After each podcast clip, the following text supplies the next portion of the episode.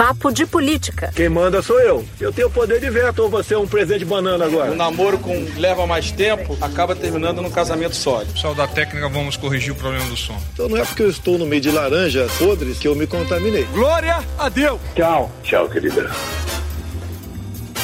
Papo de Política. Começa agora o Papo de Política. Eu sou Natuza Neri e aqui comigo no estúdio de São Paulo, Júlia do Ailibe. Olá. Quem tá no Rio hoje é André Sadi. Oi, oi. Maju Coutinho tá fora se preparando para o jornal hoje, mas ela volta já já para o papo. O papo de política de hoje é sobre a aproximação do presidente Jair Bolsonaro com a chamada velha política e há indicações dessa aproximação. Manutenção de Fernando Bezerra Coelho no cargo de líder do governo, apesar da operação da Polícia Federal a indicação e aprovação de Augusto Aras como novo Procurador-Geral da República. E há um telefonema entre o presidente Bolsonaro e Davi Alcolumbre, presidente do Senado, tratando da manutenção e derrubada dos vetos à lei de abuso de autoridade. E a gente também vai falar aqui no papo sobre o silêncio do Congresso ao discurso do presidente Bolsonaro na Assembleia Geral da ONU. Bom, Júlia, esses sinais de aproximação de Bolsonaro com ao que ele sempre classificou de velha política, parecem ter galvanizado um pouco a semana, parecem ter sintetizado essa semana, que começa com o discurso dele à ONU e vai terminando com essa aproximação maior de Bolsonaro, fazendo acenos para o Congresso Nacional. É verdade, Natuza. O presidente foi eleito com esse discurso contra o sistema, contra a política estabelecida, e a gente viu que no decorrer do tempo foi mudando um pouco o comportamento dele, o comportamento do Palácio do Planalto com o legislativo. Primeiro a gente começou a ver lá atrás já as negociações das emendas, liberação das emendas para a reforma da Previdência, depois a gente viu alguma discussão de cargos de terceiro escalão, depois indicação, sinalização para o Senado da indicação dos conselheiros do CAD, que é o Conselho de Defesa Econômica econômica. E aí a gente viu essa semana uma série de elementos que reforçaram essa mudança de comportamento. Como você disse, teve a indicação de Augusto Aras fora da lista tríplice, havia uma reticência de como isso seria recebido no Congresso e o Senado recebeu muito bem. A velha política do Senado achou ótimo, já que Augusto Aras é alguém que vinha com críticas também à Operação Lava Jato, falava de excessos da operação. Eu sou oposição é, integro esse campo com muita satisfação, sou um crítico do governo, mas tenho isenção suficiente para reconhecer que de todos os atos do presidente Jair Bolsonaro, talvez o mais acertado e significativo seja o da indicação do doutor Augusto Aras para exercer esse honroso cargo de presidente, de, de chefe do Ministério Público, da Procuradoria Geral da República. Teve a manutenção de Fernando Bezerra, depois de uma operação da Polícia Federal no gabinete dele lá na casa, um sentimento de corpo grande, da velha política também, o presidente manteve Fernando Bezerra Coelho. E teve a questão dos vetos, como você bem colocou. O presidente não achou ruim que o Congresso derrubou alguns dos vetos dele, 18 vetos é, da lei de abuso de autoridade. Por que, que não achou ruim? Porque o presidente também, assim como integrantes da velha política, estava descontente com pontos da lei, é, com pontos, com atuações, na verdade, de é, autoridades que apuram a questão da corrupção. O próprio presidente falou recentemente que havia excessos, que o Ministério Público cometia excessos e que ele teria sido alvo desses excessos. Gente, eu acho que mais do que ele não achou ruim, Júlia, o presidente ele deu o aval para que isso não fosse derrubado. Até a gente falou disso ao longo da semana na Globo News, pelo seguinte: ele conversou por telefone, estava às voltas com a sua agenda oficial lá em Nova York, por conta da Assembleia da ONU, mas arrumou um tempo para ligar para o presidente do Senado, Davi Alcolumbre, para conversar, para tratar dos vetos.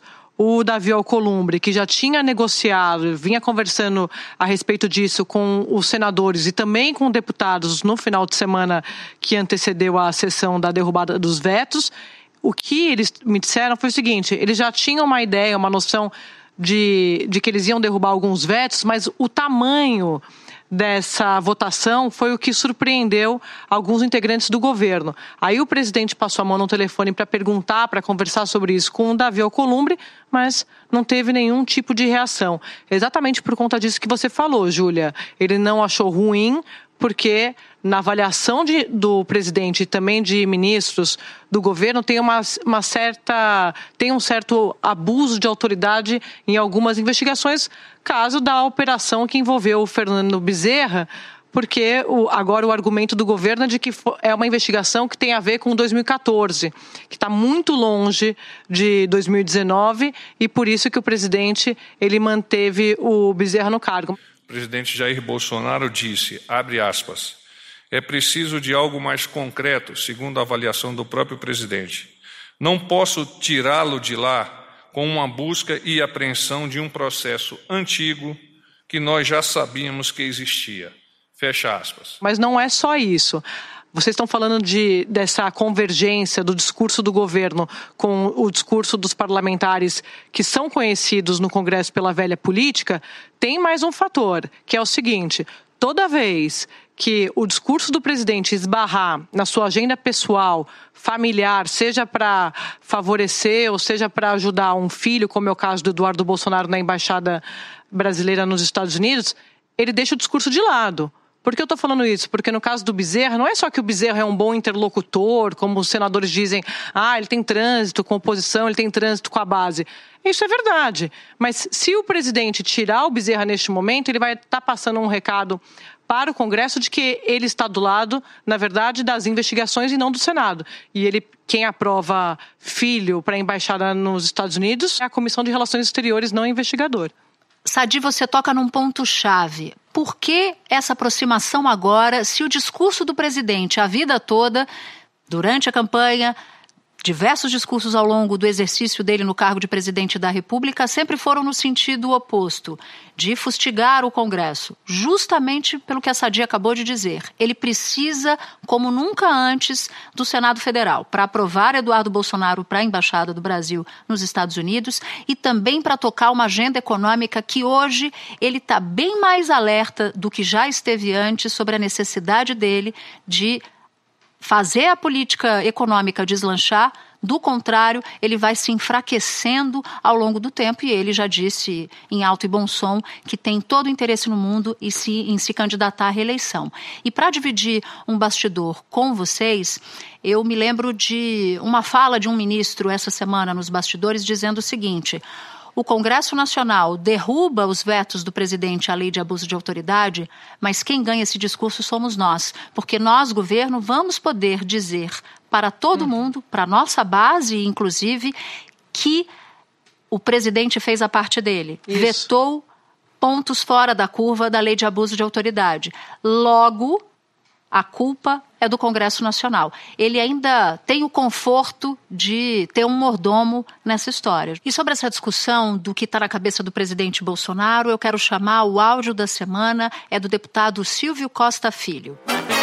O presidente Bolsonaro, hoje ele tem três preocupações. A primeira é manter o bolsonarismo vivo. A segunda é melhorar o diálogo com o Congresso Nacional porque ele e o seu governo, penso eu, compreenderam que para ganhar a eleição foi importante negar a política, mas para governar é preciso dialogar com o Congresso e com as instituições. E a terceira preocupação é em relação à economia. O presidente sabe que para ser candidato à reeleição, o Brasil precisa voltar a crescer, gerar emprego e gerar renda. Se a gente observar, né, Natuza Andréia, não é a primeira vez é, que ele, a, ele adota essa postura de, ó, fiz a minha parte. Uhum. Em muitos outros momentos, ele flertou com isso. Na reforma administrativa, ele chegou a dizer, olha, eu fiz minha parte, mandei a MP, se o, o Senado, o Congresso, a Câmara, a Câmara e o, o, Senado resolverem alterar, eu não tenho o que fazer em relação a isso, mas fiz a minha parte. Assim também como nas questões de costumes, no de, decreto da arma, uma série de decretos legislativos derrubando, né, André, é o decreto dele. Não, eu ia falar que na questão dos costumes, é, até um pouco, a gente pode jogar um pouco para esse discurso dele na ONU. O presidente ele costuma repetir posições, posturas, declarações de candidato, como se ele estivesse num palanque já na, no executivo, né, como presidente da República, mas ele está falando para manter o público dele. É um, um discurso para torcida, para convertido, né? Nesse, nessa questão de costume, Júlia, eu concordo totalmente com você, porque eu acho que ele fala, mas na hora de fazer, ele meio que delega, né? Ele não está muito. Até porque, Natuza, a gente até falou disso ao longo da semana. Ele está com um problema na bancada religiosa. Não é que o presidente, que é uma das bases dele, bases de apoio.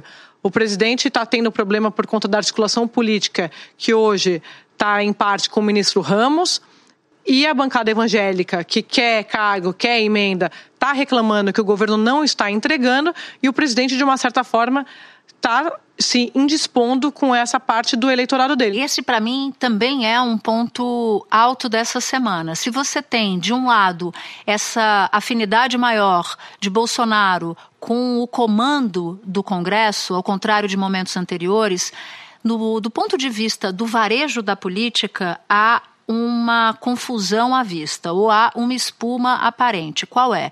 A Sadi fala sobre isso.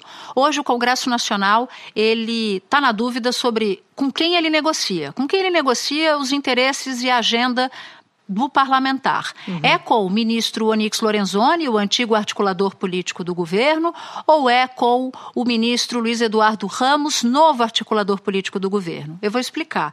Quando a reforma da Previdência chegou no Congresso Nacional, quem fez a articulação na Câmara dos Deputados foi o ministro Onyx Lorenzoni. O Congresso, uma parte do Congresso exigiu liberação de emendas, liberação de cargos.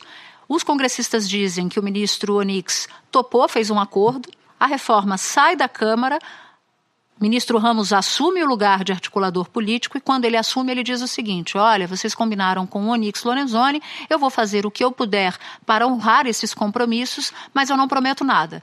E aí os parlamentares hoje, essa semana em especial, estão reclamando o seguinte: quem é o articulador político do governo? E há quem enxergue dois eixos de poder ou de influência na relação do dia a dia com o Congresso. Um lado, Onyx Lorenzoni, associado à líder do governo Joyce Hasselman, no Congresso Nacional, e o ministro Ramos, associado ao líder do governo na Câmara dos Deputados, que é o Major Vitor Hugo. E a gente vê então que continua uma questão que veio do início do governo, essa divisão uhum. da articulação política, que se dizia muito que a dificuldade de você conseguir da relação do governo com o Congresso lá atrás estava um pouco nisso, a quem responder. Então você tinha de um lado o Santos Cruz, que esse papel é executado hoje pelo Ramos, e do outro, o Nix Lorenzoni os parlamentares falando: bom, não sei com quem conversar, um me fala uma coisa, outro me fala é, outra coisa. Eu queria só pegar essa ideia que a gente está falando da nova política versus velha política e colocar assim: que de fato, quando o presidente assumiu, ele montou um governo nessa nova. com base nisso que ele chama de nova política, no sentido de que ele não negociou os primeiros cargos, os cargos de primeiro escalão, e naquele, naquela maneira de porteira fechada que a gente via antigamente, que levava todas as diretorias juntos, ele não fez isso de fato. Isso foi uma novidade. Mas no decorrer do governo, no, conforme a carruagem foi andando, ele precisou ir cedendo. E o que a gente está vendo essa semana é justamente isso: como as contingências vão impondo para ele uma nova realidade e como ele vai cedendo de acordo com essa nova realidade. Então, as emendas que foram negociadas lá atrás e não foram cumpridas na Câmara, agora o Senado pedindo emenda também para votar a reforma da Previdência, o que estão fazendo? Crédito suplementar, 3 bilhões. Antes tem que pagar as emendas dos deputados, depois pagar as emendas dos senadores. Não é nada irregular. Emenda faz parte do jogo no sentido de que é um instrumento. É, um instrumento formal mesmo do, do, orçamento funcionar. O que é questionável, que é um instrumento também, assim como é um instrumento do, do é, orçamento, é um instrumento da velha política, uma maneira de você pressionar os parlamentares a votarem de acordo com o que você quer. E os senadores estão dizendo o seguinte, Andréia, hum. se os deputados tiveram promessa de pagamento de emenda, nós também queremos o nosso. Exatamente. E aí todo mundo foi para cima do Davi Alcolumbre.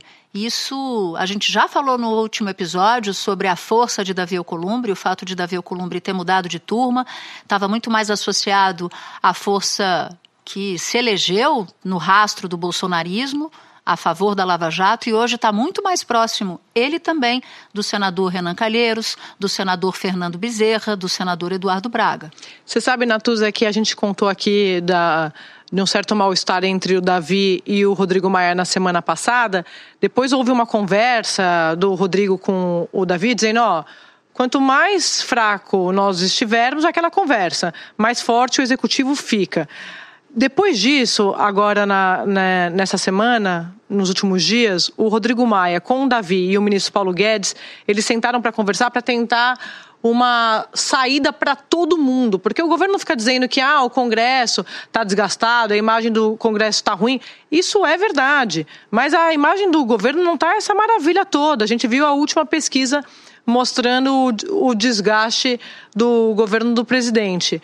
Por que eu estou falando isso? Porque agora interessa à equipe econômica e à cúpula do Congresso achar uma agenda comum para sair das cordas, como eles estão falando, do ponto de vista de imagem. Vamos deslocar um pouco o nosso papo e olhar para Nova York, olhar para o que foi a Assembleia Geral da ONU, porque o Congresso tem uma percepção negativa sobre o discurso do presidente Jair Bolsonaro. Quando eu falo Congresso, falo das cúpulas do Congresso, cúpulas essas que estão, como a gente está dizendo no começo do papo, mais afinadas com o presidente da República. Uhum. E isso explica o fato de ninguém ter reagido, ninguém graúdo ter reagido a um discurso publicamente. Ou seja, nos bastidores se reclamou do tom do discurso do presidente Jair Bolsonaro, mas publicamente ninguém subiu à tribuna, a não ser, claro, os oposicionistas, para fazer reparos ao discurso do presidente. O presidente Bolsonaro está a caminho do Brasil depois da estreia na Assembleia Geral da ONU.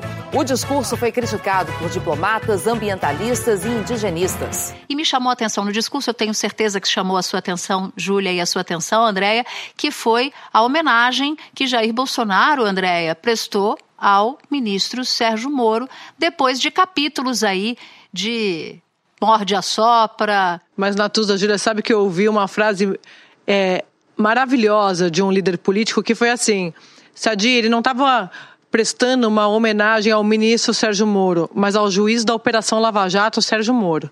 O presidente Bolsonaro, o tempo todo, a gente está vendo de fato essas rusgas com o Moro. A gente, se alguém me perguntar, ah, mas está pacificado? Por hora tá.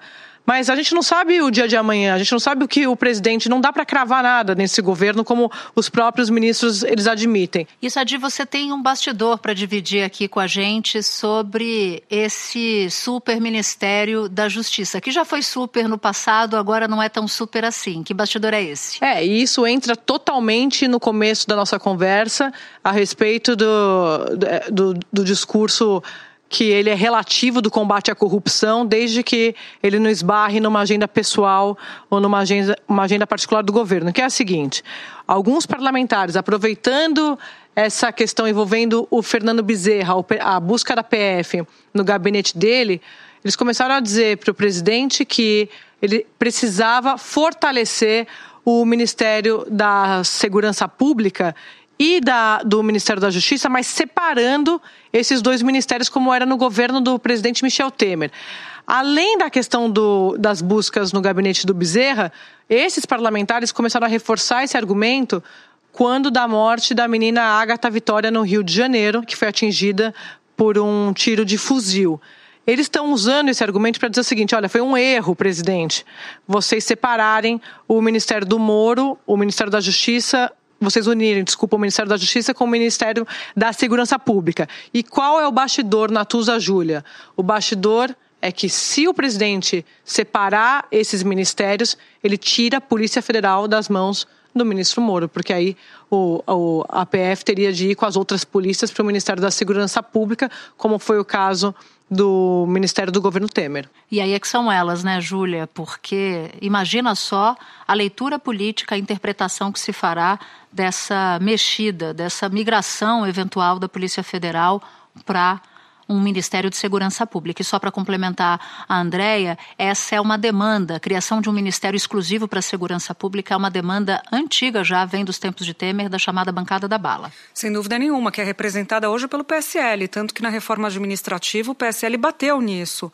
O Major Olímpio, que é o senador por São Paulo, era um dos que queriam já dividir o ministério, mas não conseguiu lá atrás, justamente porque não se queria é, comprar um problema com o Moro. O que fazer com o Moro é a grande questão que o Bolsonaro terá para 2022, porque ele é candidato à reeleição e o homem mais forte do governo dele é justamente o Sérgio Moro, mais forte que ele mesmo em termos de imagem. Uhum. Então, como fazer com o Moro? Muitos aliados falam, ele deveria já indicar Moro para o STF, colar o Moro no STF, porque o cargo é vitalício, né, em termos, tem a PEC da Bengala tal, mas o cargo é vitalício, fica lá. Mas ele deu indicativos também que não quer colocar Moro lá. E aí vai fazer o que com o Moro? Deixar o Moro solto? Se ficar solto, vem aqui para São Paulo, conforme a gente já disse, João Dória está de olho. Então é uma questão difícil, uma queda de braço ali. Na verdade, ele tem que fazer uma calibragem, é uma calibragem que ele vai ter que fazer com esse personagem, que é o grande personagem do governo dele ainda, não à toa que ele cita no discurso da ONU. Eu queria ainda pegar um gancho de um fato que foi muito importante, que pode reverberar na indicação de Eduardo Bolsonaro para a Embaixada do Brasil nos Estados Unidos, que é. Nos Estados Unidos, a Câmara de Deputados, controlada pela oposição democrata, abre um processo de impeachment contra o presidente Donald Trump. A situação de Trump lá poderia eventualmente criar problemas para o Bolsonaro aqui? É possível que sim. Por exemplo, uma fragilização de Trump enfraqueceria o nome de Eduardo Bolsonaro para a embaixada e que precisa de aprovação do Senado Federal brasileiro? É algo que a gente precisa acompanhar. Outra coisa, Trump enfrentando dificuldades no Congresso americano pode eventualmente atrapalhar a ambição de Bolsonaro e de Trump por um acordo comercial entre os dois países? Sobre isso, a gente vai ouvir agora o nosso colega Brian Winter, que é editor-chefe do America's Quarterly, uma revista sobre política e economia nas Américas. Vai dificultar qualquer outra movimentação no Congresso antes das eleições em novembro de 2020 isso sim pode ter algumas consequências para o Brasil, porque qualquer acordo de livre comércio não vai poder avançar. Também é certo que em Washington o presidente Bolsonaro está altamente associado ao presidente Trump. É um risco, especialmente se esse processo acaba com a eleição de um demócrata no ano que vem. Pois é, Natuza, isso mostra um dos pontos da política externa do presidente Jair Bolsonaro, que é muito questionado, inclusive por pessoas diplomatas do próprio Itamaraty, que é o fato dele fazer apostas em governos uhum. e não montar, construir relações com estados. Então, por exemplo, a aposta dele é no Trump. Tanto que ele encontra Donald Trump nos Estados Unidos e diz depois para a imprensa que vai é, que ele vai ser reeleito. A aposta dele é no Macri, não é na relação com a Argentina. E a gente está vendo o que pode acontecer na Argentina com a eleição de Alberto Fernandes e Cristina Kirchner. O Brasil tem uma relação comercial com a Argentina, nosso terceiro maior parceiro. Então não dá para você ignorar de acordo com o governo de plantão.